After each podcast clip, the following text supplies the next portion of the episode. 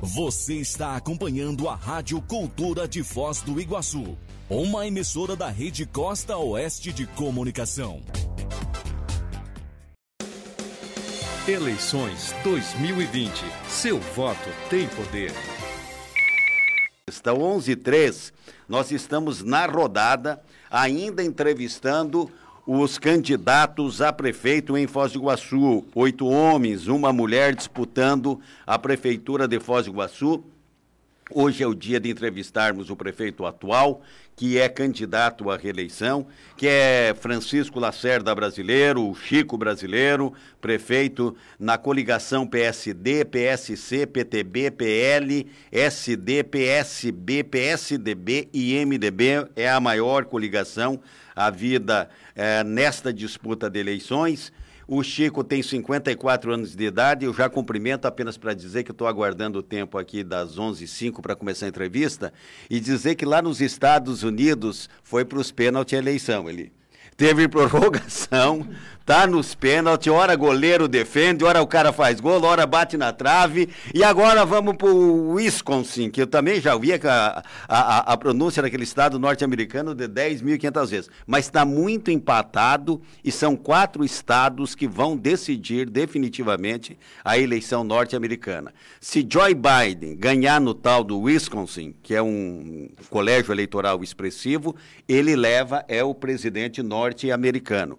Aí, se o Trump ganhar nos outros três estados e mais um outro delegado numa combinação, o Trump será o presidente norte-americano pela segunda vez. Ele que está disputando a reeleição está o mundo olhando nos pênaltis ali. Se fosse uma, uma decisão de Copa do Mundo, é, é, o que eu poderia dizer. E o resultado deve sair hoje ainda. É capaz de sair hoje. É capaz de sair hoje. Muito bem. Agora são 11 horas, 4 minutos e 48 segundos. Eu termino a resumida biografia do Chico Brasileiro, dizendo que ele tem 54 anos de idade, é dentista da rede pública municipal desde 1989, casado com a psicóloga Rosa Maria Jerônimo Lima, é pai de dois filhos, nascido no interior da Paraíba, brasileiro, já foi eleito vereador por dois mandatos nas eleições de 2000 a 2004 e foi secretário municipal de saúde em 2005, eleito vice-prefeito em 2008 e deputado estadual em 2014.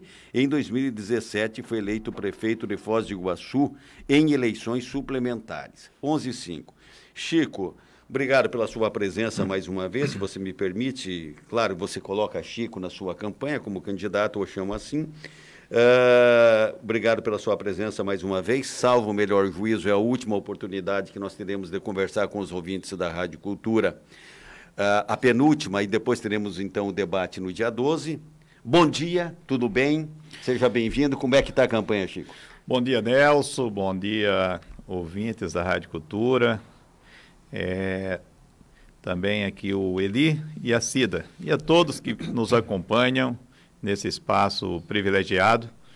Eu venho aqui mais uma vez para dialogar com vocês e com o eleitor, dialogar, dialogar com o cidadão iguaçuense. É claro que nesses tempos de pandemia, onde a gente tem que conversar de máscara aqui, mas é importante. E é importante que não apenas eu, mas que todos nós realmente nos cuidemos, porque esta pandemia não tem aí uma. É, não tem uma trégua realmente. Nós não podemos nos afastar dos cuidados e é sempre recomendável que a gente mantenha é, esses, esses cuidados em qualquer local. E aqui na rádio vocês estão corretíssimos a, ao pedirem aos participantes o uso de máscara.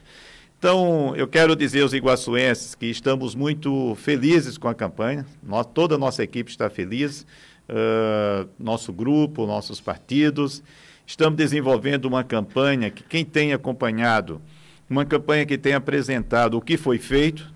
Nós tivemos, durante esses anos, muito trabalho, um trabalho intenso, e estamos aproveitando o programa eleitoral gratuito para divulgar o que foi feito em Foz do Iguaçu. Tem muita coisa que o cidadão iguaçuense não sabia, não conhecia, é, nem sequer imaginava que a prefeitura tinha mexido ali, tinha feito alguma coisa ali.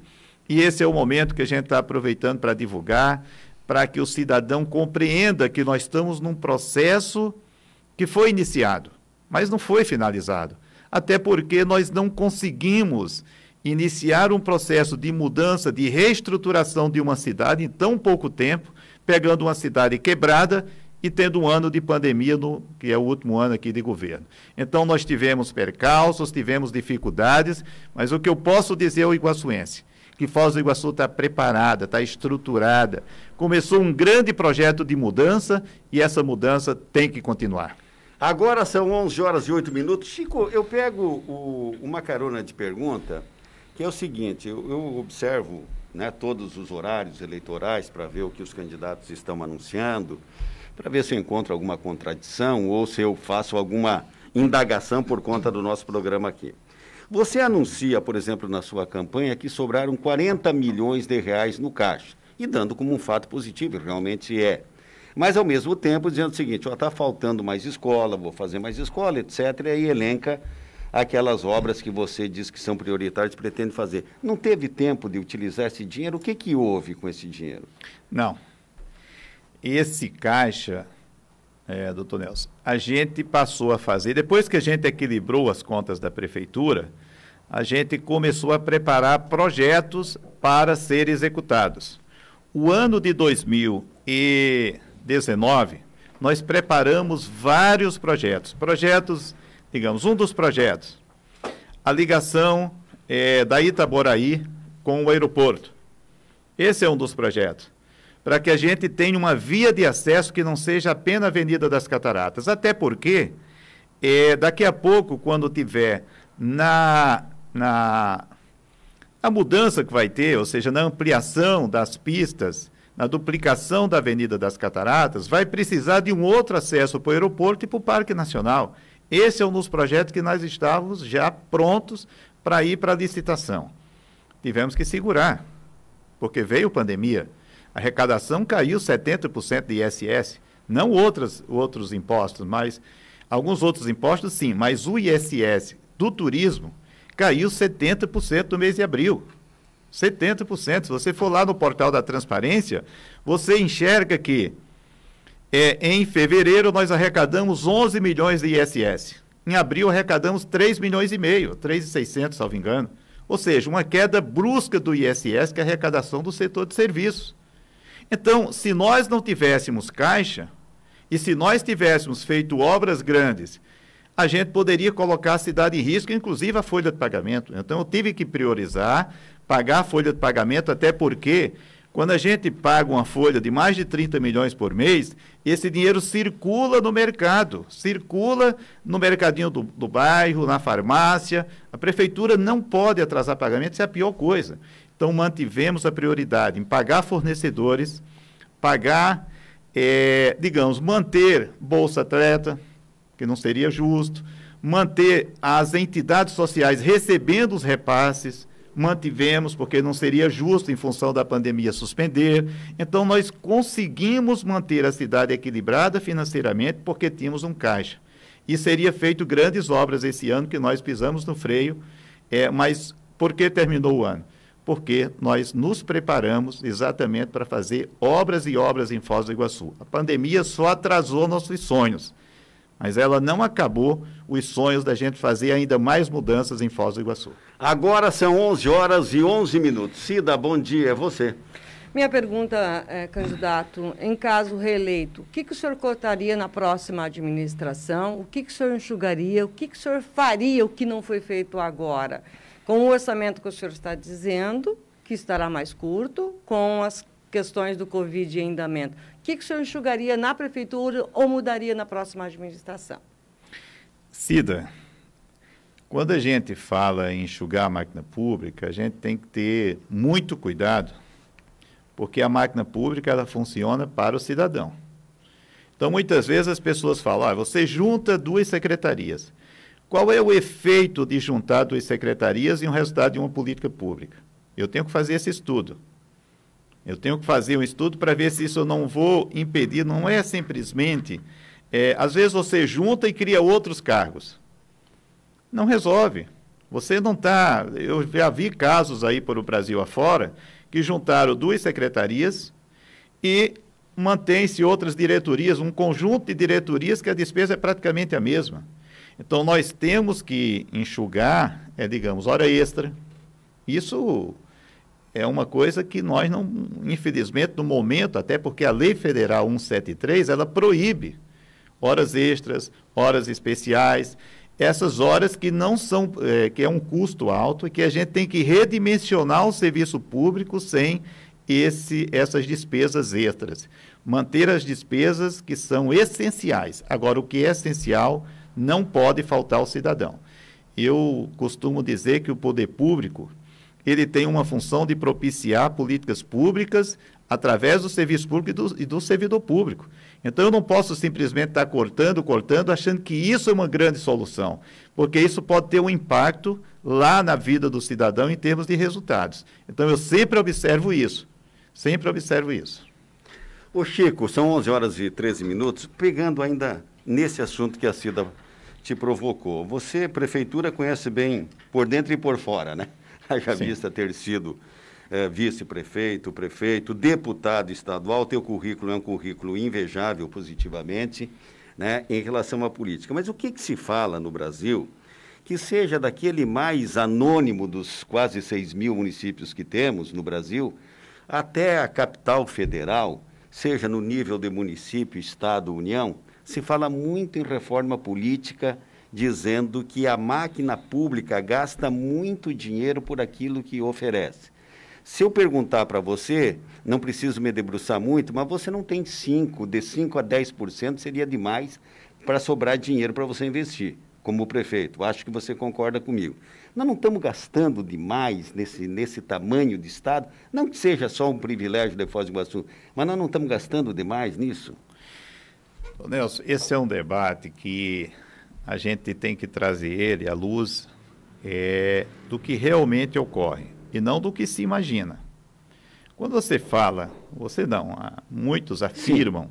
que o poder público ele gasta demais, então nós temos que enxergar. Digamos, a guarda municipal, ela existe para complementar o trabalho de segurança pública, que poderia, que constitucionalmente deveria ser do Estado, deveria ser da União. O município terminou entrando para ajudar no processo de. Agora, eu vou acabar a Guarda Municipal? Jamais. Eu vou diminuir, é, vou diminuir um trabalho noturno de um guarda municipal porque paga um adicional para ele? Não, não vou fazer isso porque a noite precisa do guarda municipal. A saúde, eu vou tirar um plantão 24 horas, diminuir o atendimento ao cidadão, porque a máquina realmente é grande? A máquina é grande, eu sei que é grande, mas o serviço público ele tem aumentado ao invés de diminuído a sociedade está empobrecendo como um todo. Há um empobrecimento da sociedade. Veja nessa pandemia, se não fosse o poder público para estar presente, então, eu não falo só em distribuição de cestas básicas. Eu falo se não tivesse um CRAS lá na ponta para atender o cidadão, para que ele tenha o seu direito assegurado ao, ao, ao a, a, todos os serviços sociais que o governo federal ofereceu, você tem que ter um CRAS funcionando. Então, menos serviço público é menos, atendimento Mas ao esses cidadão. assessores todos, Chico, não é demais? Assessores hoje, eu quero dizer uma coisa também. Hoje, Foz do Iguaçu tem em torno de 200 assessores. No passado recente tinha 300, 350. Então, isso eu quero deixar que a sociedade olhe isso. Hoje, Foz do Iguaçu tem em torno de 200. Já foi 300 a 350. Então, eu vejo muita gente falando por aí, ah, tem excesso. Mas nós reduzimos bastante. Reduzimos na nossa gestão. Inclusive, tinha CC1, CC2, 3 e 4. Hoje não. Hoje você tem secretário, diretor e o, o assessor 2. Hoje tinha cinco tipos antigamente. Hoje tem três tipos. Porque tinha... É, você contratava copeiro, contratava isso, tudo através de carro comissionado. Então, isso reduziu bastante e o importante é que essas pessoas cumpram uma função de assessoramento para melhorar o serviço público ao cidadão. Né? Para que sejam os olhos do prefeito, os olhos do secretário, para que as coisas possam estar lá sendo acompanhadas de perto por alguém que realmente tem esse laço direto entre a ação e o gabinete do prefeito ou do secretário. 11 e 17. Eli, bom dia. É você, Eli. Bom dia. Prefeito, é, ainda nessa questão é, da máquina que, está, que é grande, como o senhor bem colocou, é, o senhor tem uma grande coligação. São vários partidos que estão lhe apoiando. Isso não dificulta depois, na hora de, de administrar, ter que montar, porque nós sabemos que aí tem indicação, tem aquela questão do partido que quer a, a, a determinada pessoa dentro da máquina, a, a, própria Câmara Municipal. Isso não, não amarra, não deixa o senhor amarrado no que diz respeito à administração? Eli, eu quero só concluir uma parte anterior, que realmente eu, eu me interrompi, não foi vocês. É, eu quero concluir dizendo assim, o, o poder público também não pode dizer que não precisa fazer reforma, precisa fazer reforma. Uhum. Nós temos que fazer algumas reformas, digamos, é priorizar concursos públicos novos para áreas essenciais. A guarda é uma. A guarda é uma. A guarda, a segurança pública, a saúde, a educação, uhum. essa nós não podemos é, nos afastar, nós temos que priorizar. Agora, tem outras áreas que você pode realmente fazer, digamos, o serviço meio. O serviço meio, é possível você contratar hoje um serviço de vigilância, que não seja exatamente igual à máquina pública, é, contratação direta, sempre observando, porque às vezes uma terceirização ela fica mais cara do que contratar um, serviço, um servidor público. Nós temos que observar sempre isso. Então, o princípio da economicidade tem que estar presente. Agora, digamos, centro de convenções. Nós já tentamos vender duas vezes, não conseguimos e não lançamos o edital, porque esse ano, se lançasse o edital, daria deserto. Mas o ano que vem vamos lançar um edital para vender ou passar para iniciativa privada. Então, isso sim, isso da economia. Tem outros setores da prefeitura que é possível a gente repensar se não é melhor a gente ter um serviço realmente terceirizado e não ter aquele serviço mais. Você não vai exonerar servidor público, eu não vou exonerar ninguém. Eu vou reaproveitá-los, mas você não abre novos concursos. Então é bem diferente você desmantelar a máquina pública. Desmantelamento é uma coisa, fazer um enxugamento responsável é outra coisa. Para entrar agora na tua é, pergunta, Eli, é, em relação à, à questão política. Uma coisa está comprovada no Brasil: esse é o modelo político que nós temos. Para nós alterarmos esse modelo, é, nós temos que fazer mudanças profundas, inclusive na Constituição, inclusive na, na questão legal da lei federal.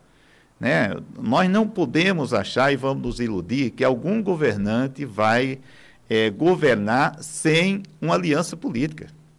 O Brasil tem tantos partidos, tem tantos pensamentos opostos e quando você junta partidos, você junta para governar em forma de aliança. Aliás, desde Tancredo Neves, quando ele ganhou, infelizmente ocorreu né, a, morte dele depois, mas ali já foi uma aliança. Uma aliança saindo daquele processo que nós estávamos. Já se formou uma aliança porque o processo histórico do Brasil é um processo de aliança. Então eu não posso querer e, e não vir nenhum político no Brasil governar sem aliança. Nenhum. Os que tentaram caíram. Então, você tem que governar para realizar. Você tem que governar para fazer o governo funcionar. Você tem que governar pensando que o, o, seu resultado de uma aliança política que gera o resultado para o cidadão é muito melhor do que um governo travado, do que um governo que não funciona, do que um governo que fica brigando toda hora, ou com a Câmara, ou com o Congresso. Isso gera inércia, isso gera prejuízo à sociedade. Então, é preferível fazer aliança, mas alianças que tenham compromisso com o funcionamento da máquina pública.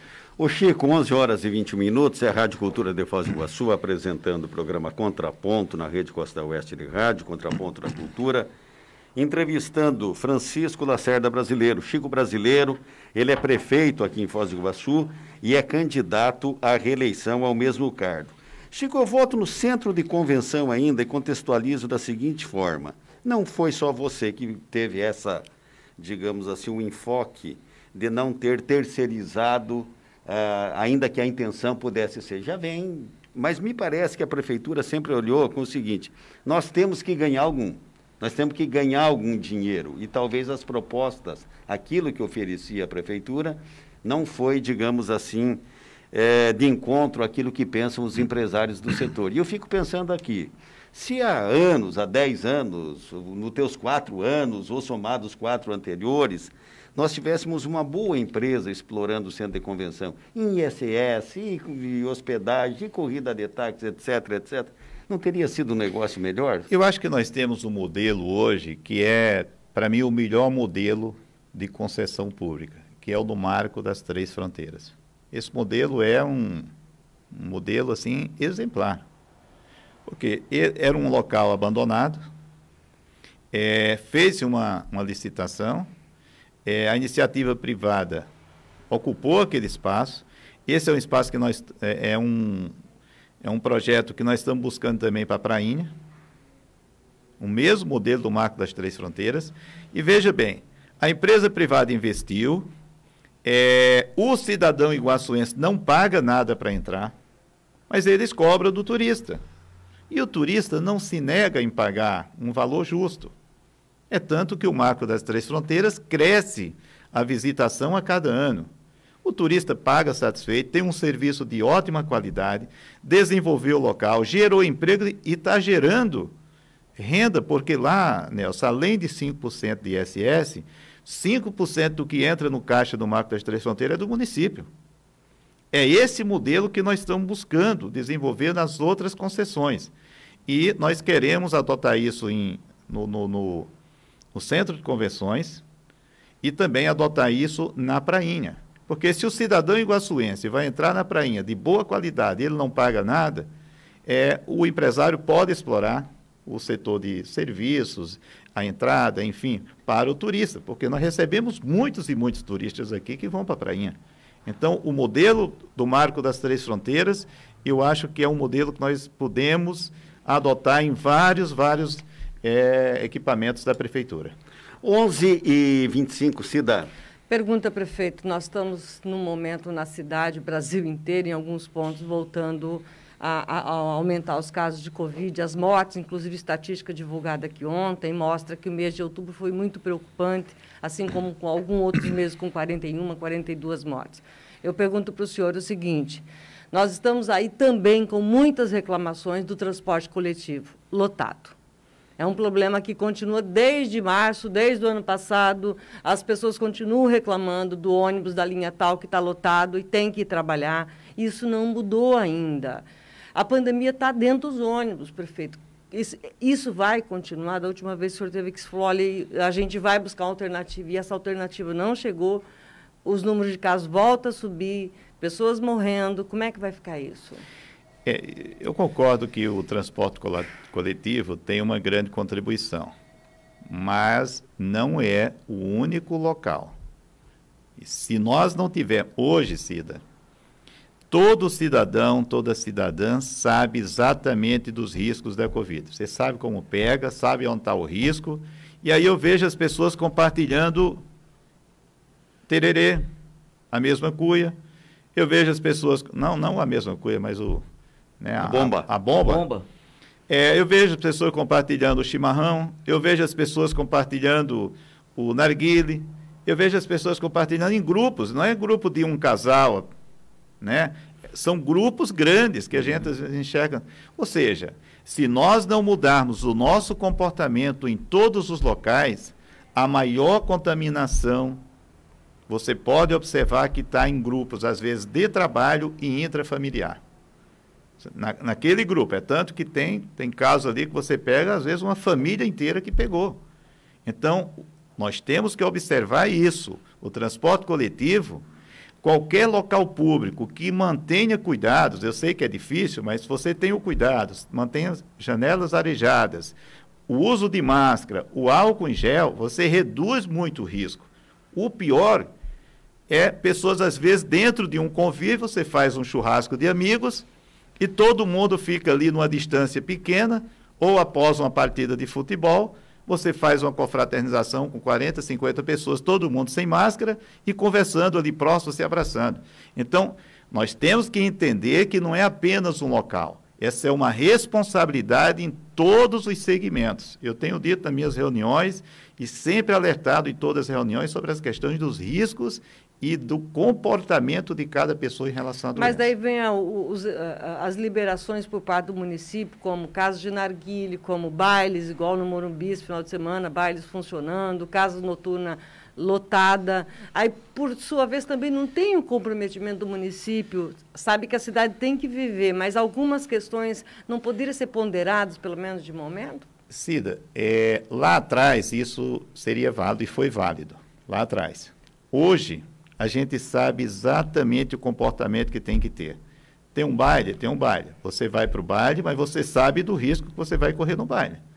Inclusive, no baile se informa, olha, você não pode dançar com outras pessoas, você vai dançar no teu espaço ali reservado. Se as pessoas quiserem uma cidade funcionando, todos têm que contribuir. E é isso que a gente está fazendo um apelo. Nós não podemos mais travar nada, desde que as pessoas colaborem. É isso que a gente tem que buscar: colaboração, comprometimento individual. É você não entrar em locais que tenha aglomerações indevidas. Infelizmente, agora, você pega uma festa irregular, aonde está todo mundo. O, a questão não é a festa, a questão é o, como essa festa está sendo organizada. É como o que está sendo permitido nessa festa, onde todo mundo está sem máscara. Doutor... Agora, se você quer se divertir, mantenha os cuidados, porque nós não podemos hoje, nesse estágio da pandemia, nesse estágio onde já se sabe exatamente como é as formas de contaminação, é, que fique uma cidade travada. Nós não, a, a cidade não suporta isso, não, não consegue. Veja, nós estamos desde março. Tinha segmentos da cidade que está desde março fechado. Então você não consegue manter é, uma empresa não consegue e achar que é só eles, até porque a doença continuou. Não. Temos que mudar o comportamento, seja em qualquer local. Em qualquer local. Então, a flexibilização não significa que está liberado para as pessoas pegarem a doença, mas que as pessoas tenham cuidado com a doença.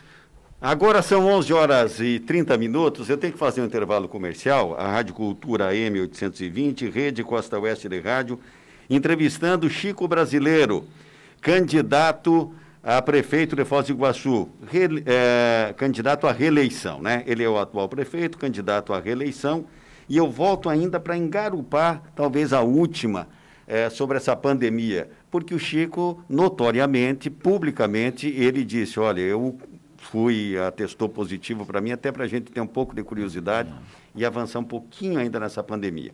Agora são 11 horas e 35 minutos, ainda na sequência aqui com o Chico Brasileiro, nós vamos até 11h55 aqui na Rádio Cultura, no Contraponto. Chico, para encerrar então o assunto epidemia nessa nossa entrevista aqui, nós temos escolas, nós temos aulas, né? Um ano agorizada aí aproveitou o que aproveitou, aproveitou pouco, a meu juízo pelo menos, e tem o ano que vem por aí. O que, que você diz? Voltam as aulas, não voltam as aulas presenciais? É, eu acredito que retorna o ano que vem as aulas presenciais. Esse ano né, não tem mais condições, o ano está praticamente acabando. E, e nós temos que entender também, doutor Nelson, que a questão da criança e da escola, a escola você não lida com, com grupos pequenos, você, você tem aí escolas com mil alunos na rede municipal. Você veja, uma escola com mil alunos. Ou seja, são mil famílias. É, então, nós temos que ter esse cuidado. Eu acredito que, se tudo correr bem, é, se houver um controle da pandemia, se não houver um repique no ano que vem, deve retornar às aulas presenciais. Agora, quem fizer previsão hoje, daqui a dois meses sobre essa pandemia, está chutando. Está chutando. Eu, eu, sinceramente, achava que Foz do Iguaçu nós já iríamos estar, tá, mesmo com a reabertura da ponte e tudo, a gente estaria já numa certa estabilidade. E, de repente, não foi isso. Não é. Então, o mundo inteiro ainda. Quem diria que a Europa iria fechar de novo? Quem diria? Né? Ontem a Itália teve mais óbitos do que dias lá de, de março e abril. Então, gente, Ninguém tem uma resposta certa, ninguém tem uma receita pronta. Não existe um medicamento assim que diga, é diferente do H1N1. Você tinha o Tamiflu, ah, toma o Tamiflu. A maioria das pessoas se curaram com Tamiflu. Hoje não existe um medicamento exatamente aquele resolve. Não existe. Né? Estão tentando, alguns dá certo, em alguns pacientes dá certo, outros não. O certo é que essa pandemia é imprevisível, é perigosa, é traiçoeira. E a gente tem que se cuidar. 11 e 38 é você, Cida. Prefeito, a gente tem uma coisa muito clara na cidade e a gente acompanha e vê esse movimento, né? As grandes obras que Itaipu está aí fazendo. É, o que, que o senhor considera que seria essencial e importante do que não foi programado ainda para Foz do Iguaçu na próxima gestão? Cida, a Itaipu está dando a maior contribuição na história de Foz do Iguaçu. Acho que depois da construção é o maior nível de investimento da nossa história, aí em torno de um bilhão de reais. É, agora nós temos que aproveitar tudo que a Itaipu está nos proporcionando, essa parceria com o governo do Estado, para que a gente possa é, fazer outras intervenções. Digamos, o Porto Seco. Porto Seco não pode continuar onde está. Porque se você tem uma segunda ponte, uma perimetral, que vai levar os caminhões para a saída de Foz, os caminhões retornarem até ali próximo do Charrua, seria um contrassenso. Então, nós temos que já trabalhar, e nós já sentamos com a Receita. A Prefeitura está disponibilizando uma área após o viaduto Três Lagoas ali, o, a trincheira Três Lagoas, é uma área que tem um barracão abandonado há anos. Ali tem uma área da prefeitura de 157 mil metros quadrados. É uma área importantíssima, estratégica. A gente está disponibilizando aquela área para que a Receita possa fazer uma nova licitação do Porto Seco e quando concluir a perimetral, que vai ser em torno de dois anos, é o Porto Seco realmente possa ser transferido para aquela região. Mas a prefeitura também vai buscar, naquela região ali, é fazer centros de distribuição de produtos que passam por Foz do Iguaçu, agregar valor a essas mercadorias e aproveitar que vai ser uma área alfandegada lá, que a gente possa aproveitar esses produtos e é, mandar é, adicionar valor a, esse, a, esses produtos e colocar no mercado brasileiro. Então, essa estratégia já está sendo feita, inclusive com apoio do SEBRAE. A prefeitura fez uma grande parceria com o SEBRAE para que a gente possa repensar esse novo Porto Seco e a Receita Federal está absolutamente comprometida também com esse, com esse objetivo. Então, essa é uma questão estratégica. A outra, é, nessas grandes obras, são os viadutos é, entre, na, na 277. Nós temos que ter essa ligação é, norte sul. Nós temos que ter uma ligação no Charrua, nós temos que ter uma ligação ali em Três Lagoas, nós temos que ter ligação no Jupira, que também é importante. Nós também temos que trabalhar fortemente no projeto estratégico com o ou Beira Rio, ou Beira Foz, o nome que qualquer que seja dado, mas nós temos que aproveitar que Foz do Iguaçu embalou nessa grande parceria com a Itaipu e a gente consiga agora trabalhar, e Itaipu é muito simpática esse projeto, para que a gente possa trabalhar um projeto de se voltar para o Rio Paraná, para o Rio Iguaçu, que a gente consiga aproveitar essa grande potencialidade que é o Rio Paraná e o Rio Iguaçu, porque o turista gosta, o iguaçuense vai adorar. E é o grande momento da gente pensar nas próximas grandes obras, e essa, para mim, é uma das obras que vai trazer um grande ganho no desenvolvimento. A 469 não era para começar essa semana? Não, ela está em processo de licitação. De licitação. Esse ano deve ser concluído a licitação. Esse é o. 11 é e 41, Chico, observando tanto o, o debate da Rádio Cultura e outro debate feito na rede Bandeirantes, na Tarobá, é, que vocês participaram, vocês candidatos, é, quase que todas as demais candidaturas, quase que se voltando com críticas é, para o teu governo, que você é o prefeito. Natural. E um dos assuntos que pegou também nas duas oportunidades, corrupção.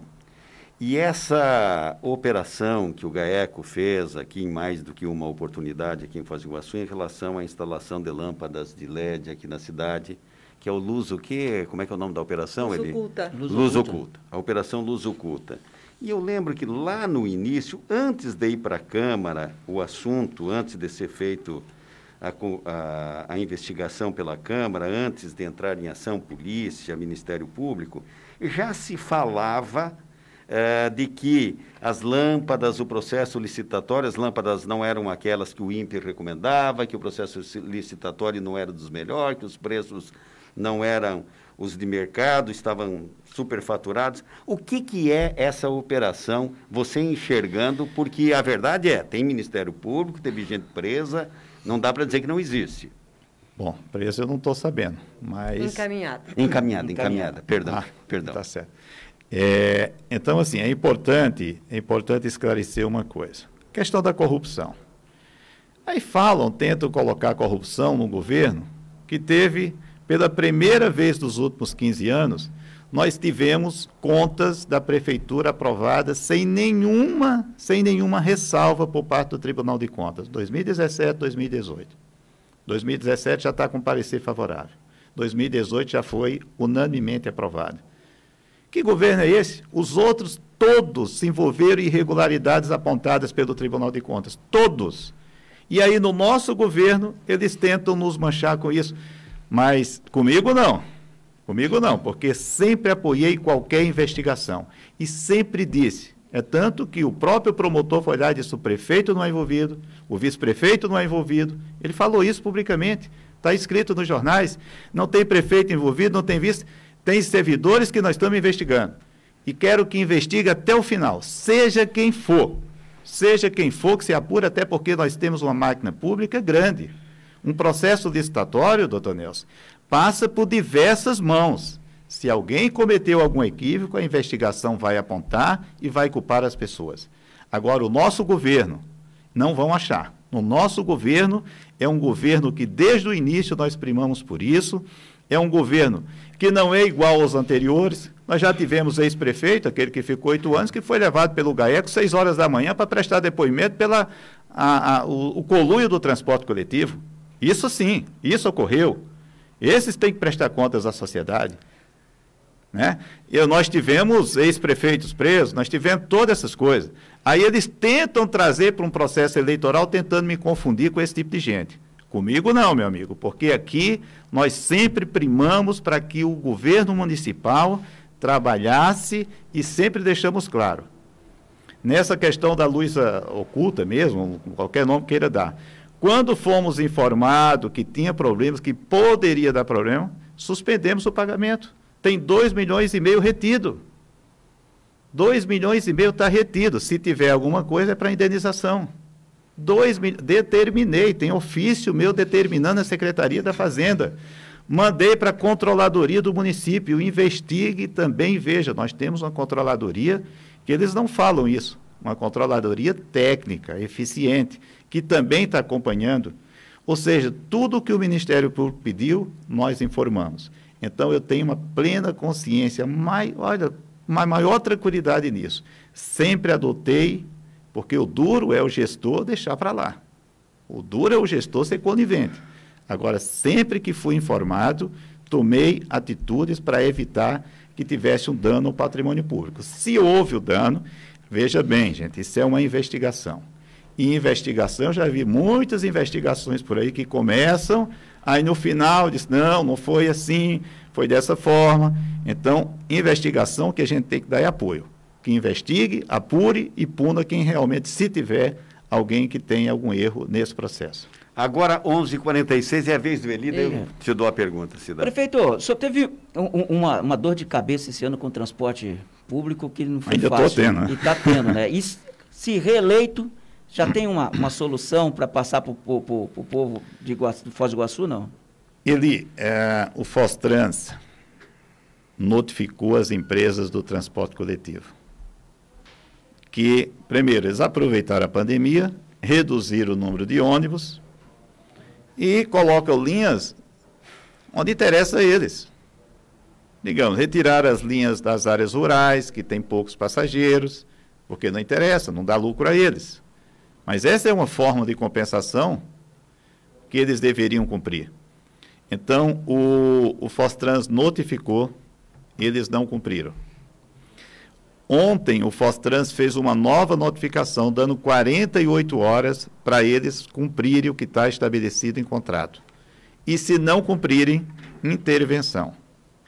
Isso foi dito claramente ontem pelo Fostrans em documento ao sistema de transporte. Ou cumprem ou terá intervenção. Porque, infelizmente, ele se utiliza que o contrato é favorável, o setor público, você para fazer um, uma notificação, você tem que dar um prazo de defesa. Ele sabe de tudo isso. Então eles conseguem ganhar tempo, mas o tempo deles está acabando. Ou eles resolvem, ou terá intervenção do transporte coletivo. E na tua opinião, Chico, pelo que você sente, porque me parece então que diálogo já, como quem diz, já cansamos de, de falar.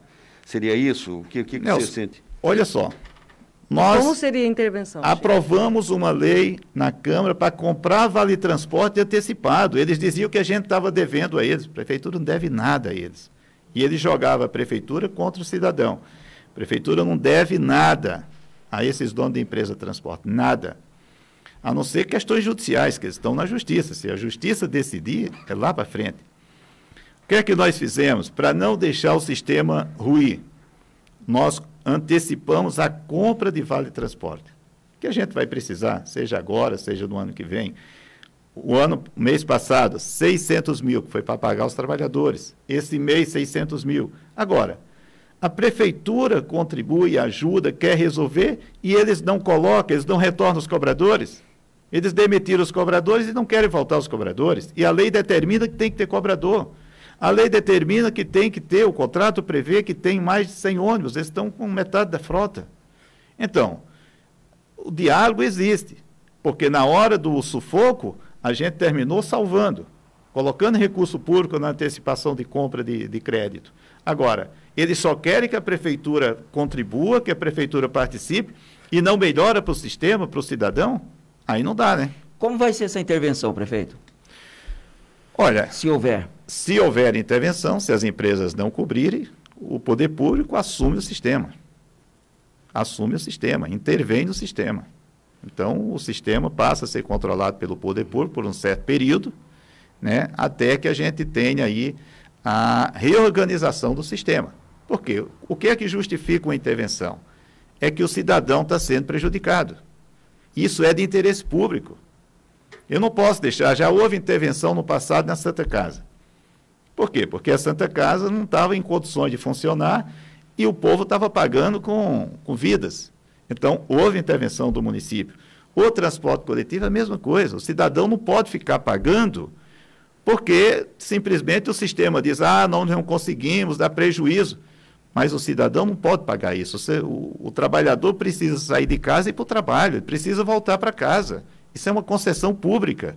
Então, tem que ter a responsabilidade. Se não ocorrer, o município vai intervir, vai tomar conta do sistema para que ele possa fazer o sistema funcionar. Agora são 11h50, é a tua vez, Cida? É, candidato, a minha pergunta para o senhor, e hoje na nossa programação de pauta da semana, discutindo aqui com os colegas, sobre a questão das pessoas que continuam desempregadas. Né? Nós temos pessoas que trabalham com evento, nós temos pessoas ligadas aos guias, pessoal da hotelaria. O número de desempregados da pandemia é muito grande. Muitas pessoas já não têm algum benefício do governo para continuar sobrevivendo. O que, que dá para se fazer no próximo governo? O que, que pode se fazer com relação à geração de emprego, principalmente esses que perderam emprego na pandemia? Eu diria que esse é o tema mais importante hoje da nossa sociedade. Esse é um tema que a gente tem que trabalhar, primeiro, do ponto de vista técnico, nós fizemos uma grande parceria com o SEBRAE para estudar a cidade como um todo na geração de empregos. É tanto que Foz agora, é, Cida, é, Foz começou mês de setembro já gerando empregos positivamente, que antes estava só negativo. Mês de setembro, o CAGED já foi positivo para Foz. Vocês podem observar que nos próximos meses nós já vamos ter um saldo positivo no emprego. Por que isso? Porque o setor de serviço voltou a funcionar. Porque os hotéis voltaram a empregar. Porque o Parque Nacional reabriu. O Parque Nacional, vocês sabem o número de empregos ali, não só o parque, mas o, todo o serviço prestado ali dentro. Então, Foz é, é, perdeu empregos Não é porque o governo é bom, ruim, não é isso. Foz perdeu emprego porque Foz depende do turismo. Os aeroportos do mundo fechados, não era o de Foz, fechados os aeroportos do mundo. É. é, pergunta quantos empregos perdeu o Porto Seguro, que é menor que Foz, tem 100 mil habitantes menos que Foz, perdeu o mesmo número de empregos de Foz, porque lá eles dependem absolutamente do turismo. Então, as cidades turísticas do Brasil perderam muitos empregos. Agora, o que nós temos que trabalhar é a retomada desses empregos. Por isso que a cidade tem que voltar a uma vida normal. Nós estamos trabalhando intensamente nisso. Por que, que nós investimos tanto no hospital municipal? Por que, que nós não investimos no hospital de campanha, como muitas cidades que monta e desmonta? Porque aqui a gente sabia que quando retomar a economia, que vai vir gente do Brasil inteiro, nós poderíamos ter aumento de casos mas aumento de casos tendo um hospital de retaguarda. Foz do Iguaçu hoje foi visitada pelo Ministério da Saúde, que só permitiu a reabertura da ponte quando viu que Foz tem estrutura hospitalar, que é uma das melhores do Paraná e do Brasil. Então nós investimos para nos preparar. E essa retomada econômica vai exigir muito a retomada do turismo, mas não é só o turismo. A prefeitura tem que colocar crédito juntamente com a Fomento Paraná, como colocamos esse ano. Foz do Iguaçu foi o segundo município do Paraná que mais emprestou recursos nessa pandemia. Nós emprestamos próximo de 15 milhões em parceria com a Fomento Paraná. 15 milhões. Só perdemos para Curitiba. E ficou longe de outros municípios, porque Foz do Iguaçu, que nós fizemos, a prefeitura, pagamos o juro para Fomento. O cidadão pega o empréstimo, ele tem 12 meses de carência para manter o emprego na sua pequena empresa e a prefeitura paga o juro desse período. É esse programa que nós vamos é, manter o ano que vem, ampliar o ano que vem, para que as pequenas empresas, que é quem mais gera emprego, são as pequenas empresas. E às vezes um crédito de 10, 15, 20 mil reais para uma pequena empresa é muito. Por isso que é importante que a gente apoie, que a gente dê juro baixo ou juro zero, para que a gente tenha realmente esse empreendedorismo funcionando e gerando empregos. Chico, como diz os apresentadores dos debates, o seu tempo acabou. Acabou, acabou. Candidato, seu tempo acabou. Né? A gente mais ouve acabou, acabou. em debate é o seu tempo acabou. Mas você tem 30 segundos para se despedir, Chico. Quero agradecer a Rádio Cultura, agradecer aos iguaçuenses e dizer que sou candidato novamente porque acredito em Foz. Tenho certeza que Foz vai ser uma das melhores cidades do Brasil.